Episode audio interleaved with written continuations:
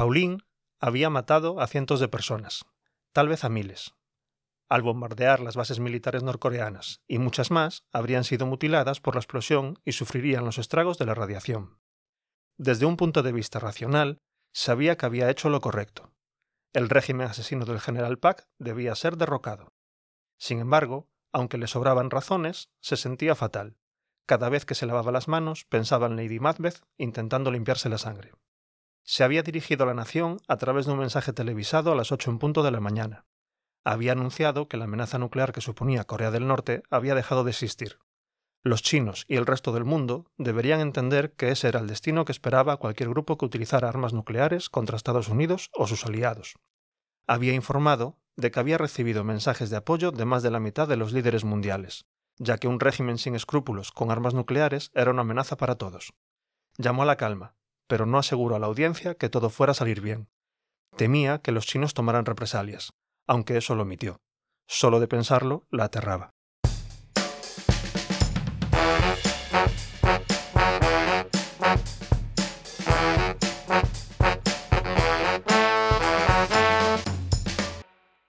Olá, bem-vindos a mais um Contracapa, o podcast onde falamos de livros e leituras, realizado na Escola Superior de Educação e Ciências Sociais do Politécnico de Leiria. Neste Contracapa, temos a visita de Briogan Riobo Lewis, docente da Universidade de Vigo e investigador nas áreas do Serviço Social, Inclusão e Direitos Humanos. Está na ISEX em Mobilidade e a desenvolver trabalhos no âmbito do doutoramento. Seja muito bem-vindo ao Contracapa. Muito obrigado a todos vocês. Vamos começar pela primeira pergunta, que é a mais óbvia. Que livro é que nos traz hoje? Bueno, pois pues, hoxe traio un, un libro que é do Ken Follett, eh, un escritor acho que é moito coñecido a nivel internacional.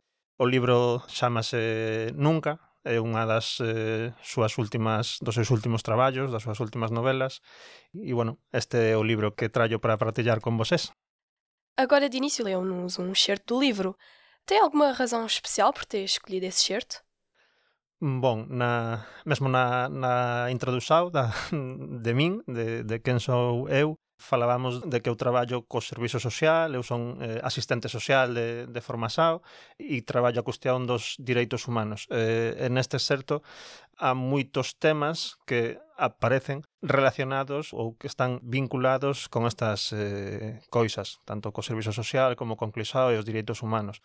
Eu acho que neste excerto a unha serie de conflictos eh, que aparecen neste libro entre diferentes países que non están moito lonxe do que mesmo hoxe en día eh, estamos a, a viver, non? Coa citaxao, por exemplo...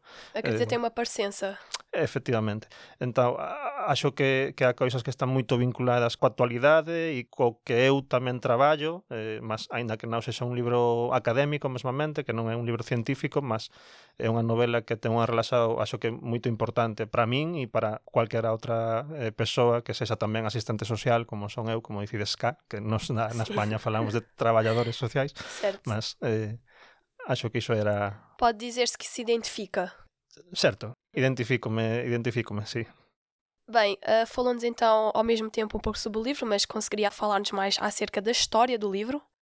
Bueno, neste caso, eh, o, o Ken Follett o que fai é trazer unha historia eh, respeito dunha situación que pode ser eh, real en cualquier momento hoxe en día eh, unha historia que comeza en diferentes pontos eh, do mundo, en diferentes países, a eh, pequenas historias que se van entrelazando.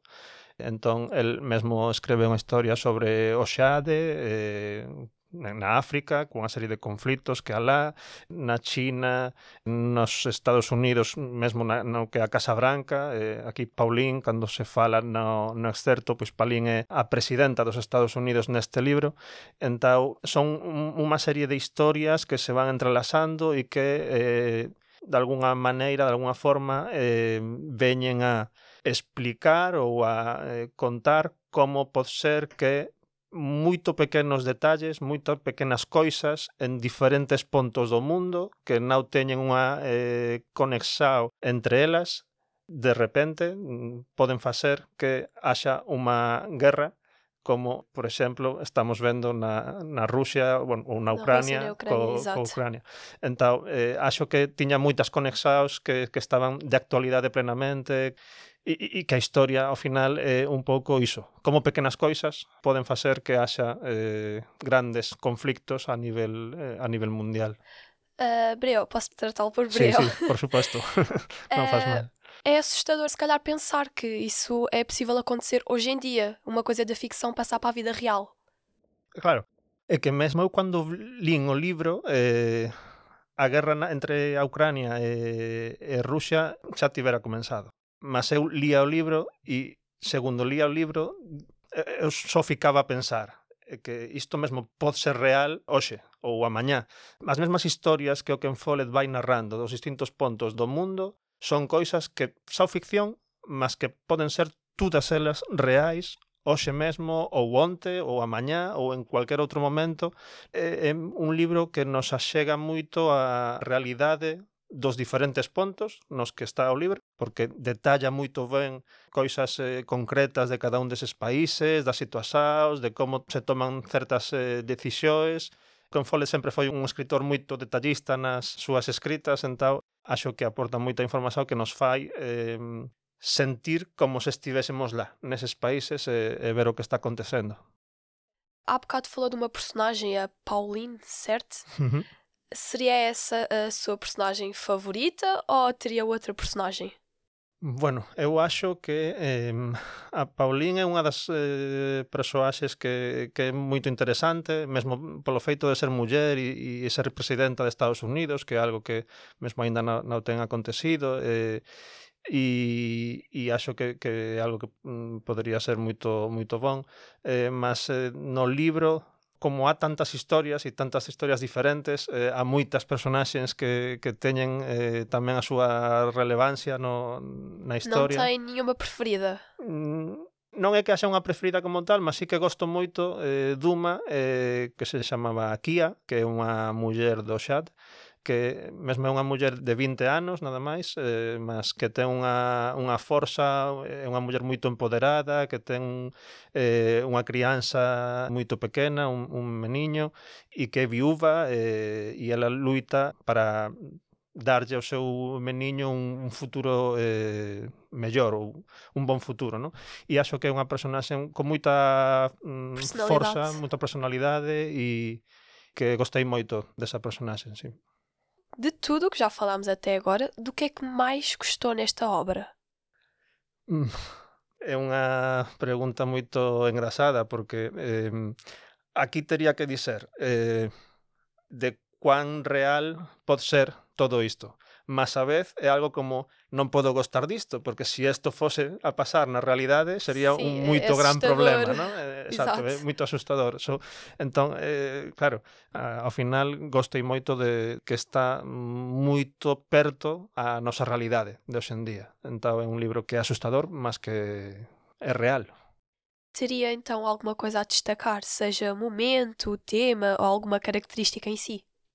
Bueno, eu acho que neste caso o que gostaría destacar é a necesidade que ten o que temos as persoas de tratar de perceber como é que o mundo corre, non? Eh, e, e nese sentido este libro e as historias que o Ken Follett escreve nel acho que son moito facilitadoras, moito boas para entender ou para perceber un bocadiño mellor como funciona o mundo a esa gran escala entre países que están en conflictos, que teñen moito poder, falábamos da Rusia, da Ucrania agora mesmo, mas aquí aparecen os Estados Unidos, aparece a China, aparece Corea del Norte. Os tres grandes entón, polos mundiais. Claro, son polos que, que teñen unha forza moito importante e que teñen ademais un poder armamentístico eh, moito grande.